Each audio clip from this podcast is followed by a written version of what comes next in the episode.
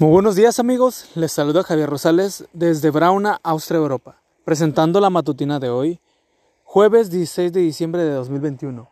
La matutina de jóvenes ya por título El valor de la indiscreción. La cita bíblica nos dice, fíjense también ustedes en los barcos, a pesar de ser tan grandes y de ser impulsados por fuertes vientos, se gobiernan por un pequeño timón a voluntad del piloto. Santiago 3.4.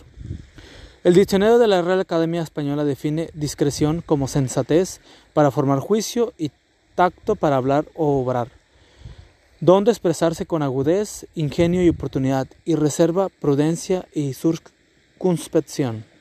En una sociedad que va a un ritmo tan acelerado, donde hay poco tiempo para pensar y poco tiempo para considerar al otro, donde hablar sobre la privacidad ajena es hasta redituable esta pequeña joya bíblica parece perdida o anticuada, sin embargo, cuán valiosa es y necesaria. Es un pequeño timón que muchas veces ni logramos controlar, que muchas veces nos ha herido profundamente con lo que hemos herido a otros en cuestión de segundos, quizá dejando huellas que perduran años. La Biblia está repleta de historias en las que se guardan secretos, en las que hubo complicidad, en las que hubo cuidado pensando en el otro y también sabiduría divina para hablar de forma correcta. También hubo todo lo contrario. Y en la Biblia también encontramos muchos consejos sobre el uso del habla, no solo en proverbios, sino en múltiples oportunidades en que Dios nos dio palabras exactas, tocó la boca de sus profetas, desató la lengua a muchos y mandó a sus discípulos a predicar. A veces asociamos la discreción con personas demasiado serias y calladas, y hasta aburridas, o con personas que guardan secretos que en realidad no deberían de estar ocultos, con ese engaño que trae el pecado.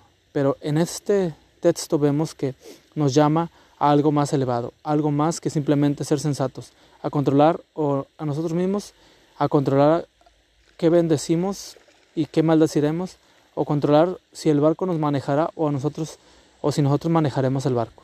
A final de cuentas, el dominio de nuestra lengua define nuestra sabiduría, si viene del cielo o si viene del diablo. Hay mucho en juego. Cuán difícil es cargar con el peso de las palabras maldichas y sus consecuencias. Cuán a menudo nos pasa incluso en el transcurso de un solo día. Pero Dios quiere ayudarnos a dominar nuestra lengua. Mejor dicho, Él quiere dominarla, porque detrás de ese timón debe estar Él. Hoy te propongo que cuando sientas la tentación de hablar de otra persona, pruebes darle timón a Dios. Pruebes decir algo positivo o redireccionar la conversación. Ora por eso.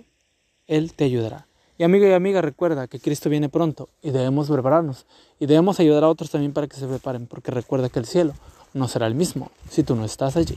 Nos escuchamos hasta mañana. Hasta pronto.